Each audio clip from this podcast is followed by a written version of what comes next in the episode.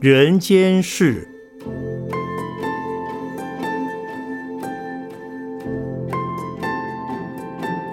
圣严法师著。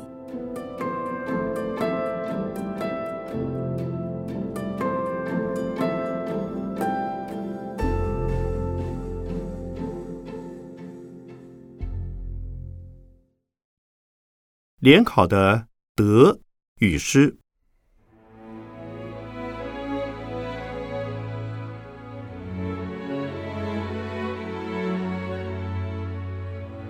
很多青少年朋友十分担心联考会考不好。虽然我没有参加过联考，可是依照我过去参加考试的经验，考前一定要有准备。但是因为我的程度不好，很多科目根本无从准备起，所以参加考试的时候，往往第一次都考不取。但是我会从中汲取经验。努力几次后，便会考取了。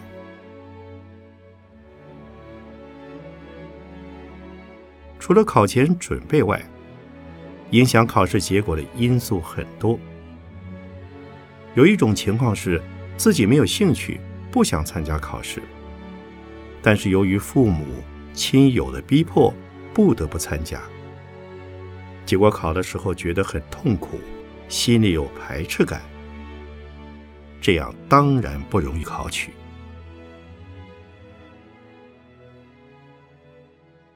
另一个因素就是，平常担心恐慌久了，以至于考试的时候精神不能集中。看这考题好像懂，又好像不懂。这些人通常考了好几次，也不容易考取。就像古时候。很多人参加科举考试，最多只能考上秀才，要再考举人就考不去了，更不用说考中进士了。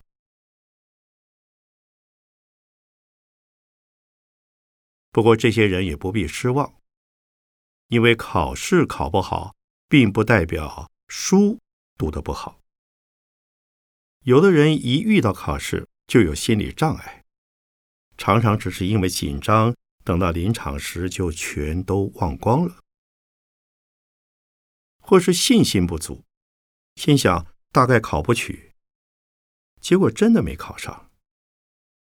也有的人是到了考场，头脑就不灵光，出了考场又很清楚，这就是所谓的考运。考运和过去式的福报有关。但是福报也能够经由后天培养而累积的。存好心，不要害人；多奉献，不要斤斤计较。甚至一个笑容、一句好话，都是广结善缘的方式。总之，存好心，做好事，说好话，命运就会转变。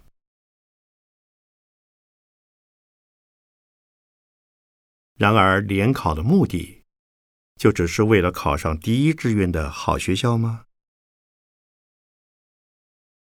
我认识两个人，他们二十多年前都是某所中学的学生，两人是好朋友，经常一起到台北市立图书馆准备课业。后来大学联考放榜，其中一位顺利考取第一志愿。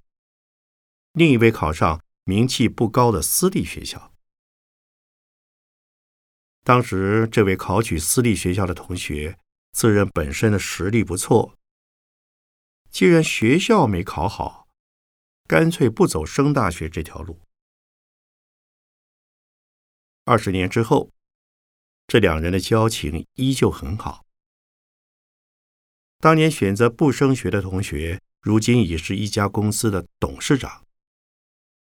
而考上第一志愿的同学，毕业之后又赴海外深造，最后成为这位董事长的属下，担任他公司研发经理一职。这个真实的故事十分值得我们醒思。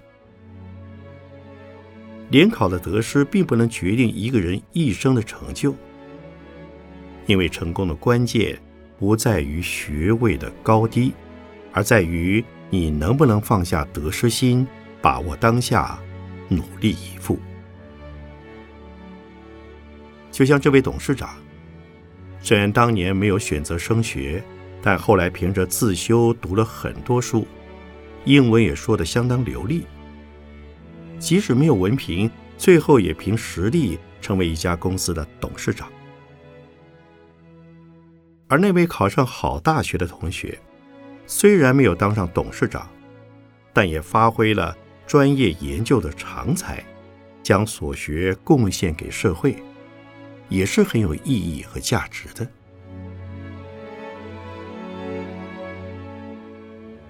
参加联考的重点不在于考不考得上。也不在于当不当董事长，而在于你对自己了不了解，有没有对自己的成长负责。无论在融入、毁誉的状况下，都要用同样的态度来努力。如果真能这样，我们的一生一定会非常顺利，而不会有太多的烦恼了。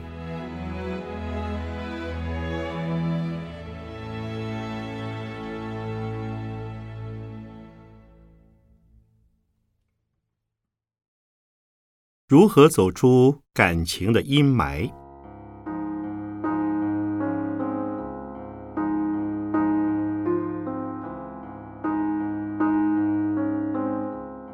我认识一对恋爱中的情侣，最近分手了。他们交往了三年，两家的来往也很熟络。原本看起来不可能分手的，但最近一下子就分道扬镳了。原来是有一位男性朋友和他们很要好，常常做他们的中间人，在他们吵架时帮忙调解，三人总是同进同出。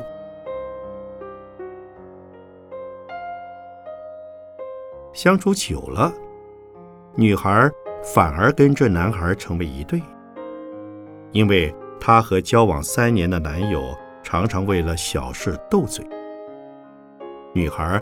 总会跟另外一个男孩诉苦，那个男孩就会安慰她，鼓励她。于是女孩认为这个男孩比较好，而且两人从未吵过架。原本那位男朋友分手后，心情低落到几乎要自杀，认为他的朋友很可恶，也后悔自己没有事前预防。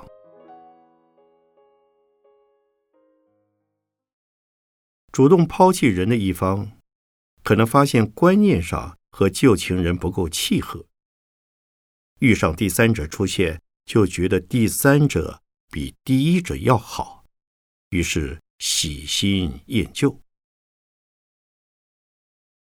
在他眼中，只有新情人的优点。一旦和旧情人吵过几次架，不顺心意之后，就觉得旧情人很可恶。将热恋时种种的好都抛诸脑后，只记得甚至夸大可恶的部分。这样一来，两人是无法有好的结局。移情别恋的人，之后若再遇到同样的问题，也可能会再一次移情别恋，因为他永远在期待。美好的另一半，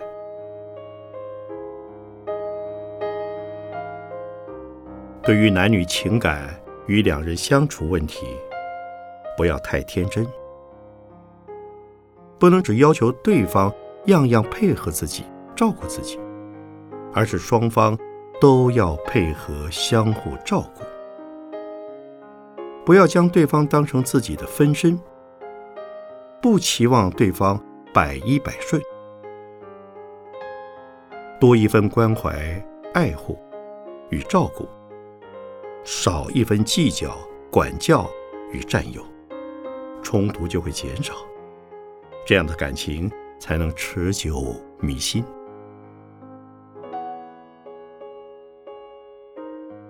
如果分手，刚开始一定是很痛苦的。有的人甚至会想干脆出家了事，再也不愿跳入火坑。其实这样的情况并不适宜出家。失恋的人应该面对他、接受他、处理他、放下他，尤其一定要放下他。告诉自己，这个失败的经验是一种成长，未来不要重蹈覆辙。对象还可以再找，没有也没关系，但千万不要因为失恋而失落自己的一生，那就太愚蠢了。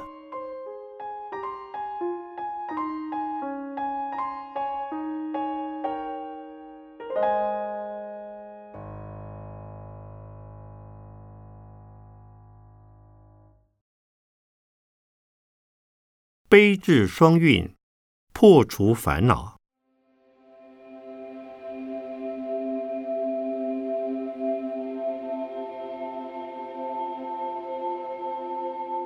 有一次我去爬山，遇见有人带着一只狗。狗看到我这个老和尚，也许是陌生吧，就对着我猛吠，一面虚张声势，一面又害怕了往后退。身体不停颤抖，因为他不曾见过身着僧服的出家人，便起了烦恼。为了安抚这只狗，我轻声地对他念声阿弥陀佛，并说：“不用怕，不用怕，狗宝宝你乖。”这只狗就不吠了。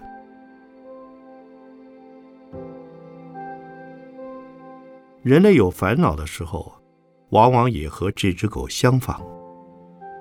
烦恼来自于自我中心的膨胀和没有安全感，两者互为因果。因为觉得遇到了危险，为了加强自己的安全感，所以要虚张声势、先发制人，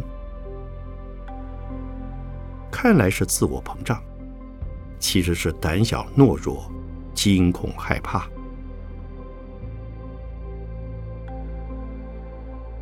不论是金钱、爱情、事业、地位、名望和观念，都是形塑自我中心的元素。人类在失去保障时，便会以攻击的方式来保护自己。在这个过程中，他必须挖空心思。和自然战斗，和人搏斗，和周遭一切的情况拼斗。很多人以为一旦占据高位，就可以安全无虞、高枕无忧，所以拼命往高位争取，追求社会名位、向上攀升的手段，现在人称为卡位。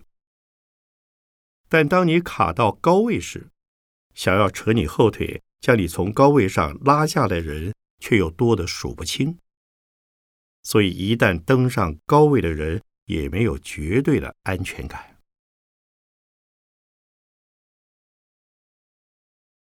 近来发生全球性的景气萧条，人们不论有钱没钱，都失去了财富的保障，导致人心惶惶。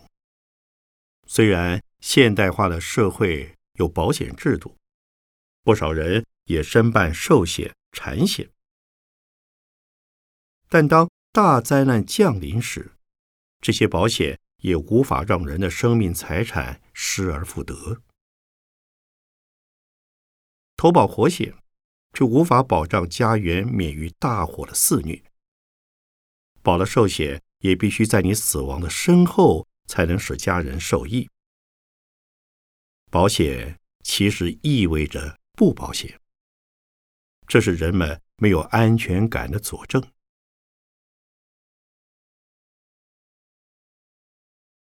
事实上，从古至今，任何时代都有大灾难发生，也不可能没有意外事件。战争、疫疾、天灾、人祸，更是未曾停歇。人类就是在与大自然的适应及挣扎中代代相传下来的，所以生命中的自我只是一个过渡的现象。要远离烦恼，就要认清这项事实。先撇开身外之物不谈，人的身体本就是过渡的现象。《心经》上说。观自在菩萨行深般若波罗蜜多时，照见五蕴皆空，度一切苦厄。观自在菩萨就是观世音菩萨，菩萨能以超越的智慧因应身心问题。凡是不受环境困扰的人，就是观自在，就能拥有观世音菩萨的大智慧。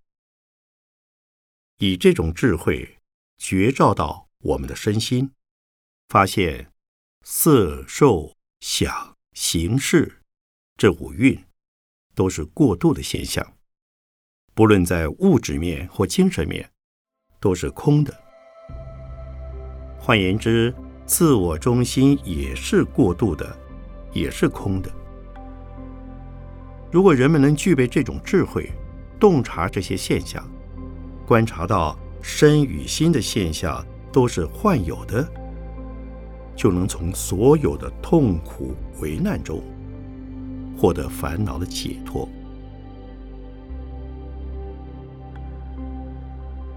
为何一般人体会不到这种空慧？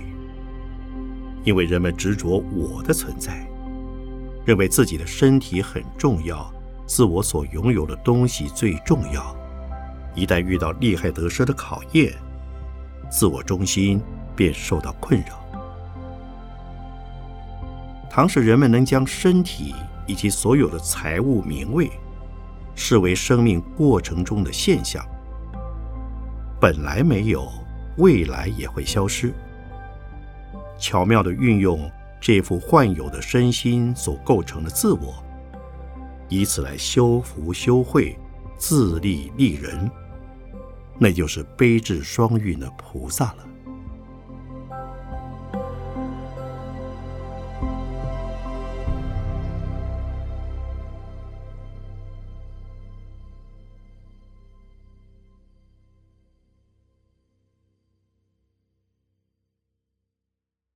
面对问题，才能走出忧郁。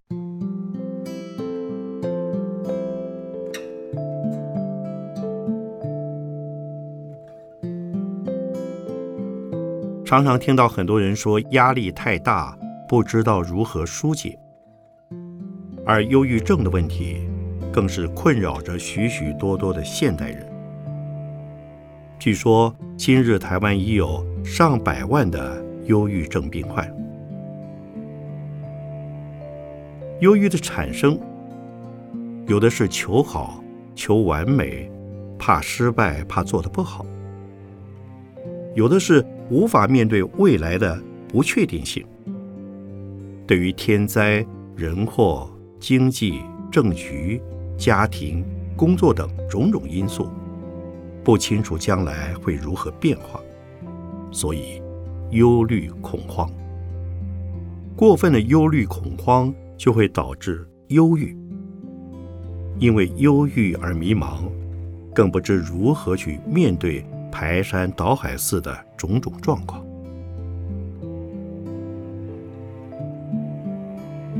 今日台湾的人心，由于长期生活在缺乏危机意识的环境之中，一旦出现危急的状况，就不知如何处理，无形中也成为忧郁症的诱发因素。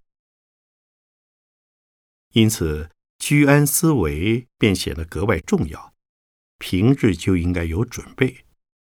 当险恶的状况来临时，才不会慌了手脚，才不会无力面对。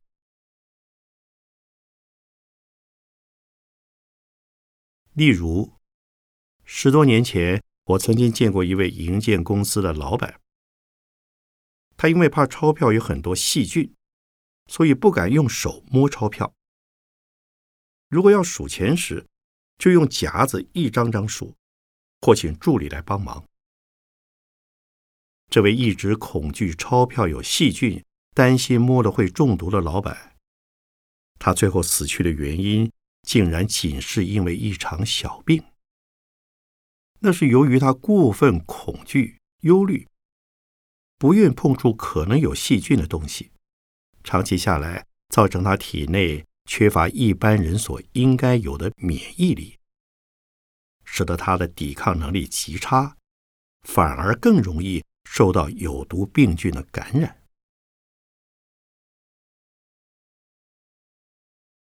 过分的焦虑、忧郁。而不知如何面对现实的压力，会使得所面临的状况变得更加严重复杂。但是对于还没有发生的麻烦事，也不要太恐慌。很多人经常莫名其妙的担忧下一个问题的发生，或是挂心已经发生过的问题会不会持续再发生。例如大地震之后，就怕不知何时会再来一次。结果这也担心，那也担心，让自己陷入永无止境的忧虑中。这些都是杞人忧天。世间事物本是无常，本来多变，平时要有应变的准备，临事。只要因应得当，问题便能迎刃而解。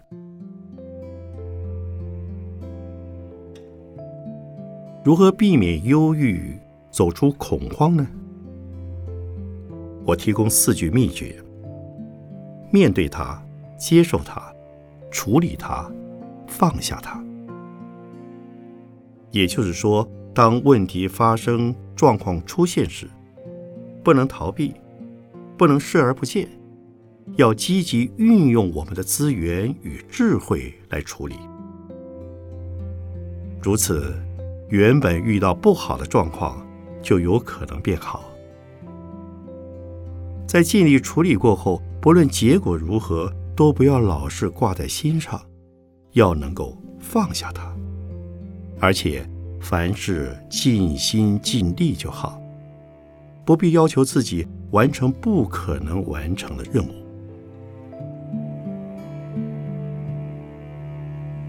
压力其实都是自己给的。过度的担心及忧虑均无法改变事实。唯有积极面对问题，运用智慧处理问题，才能克服困难，解除压力。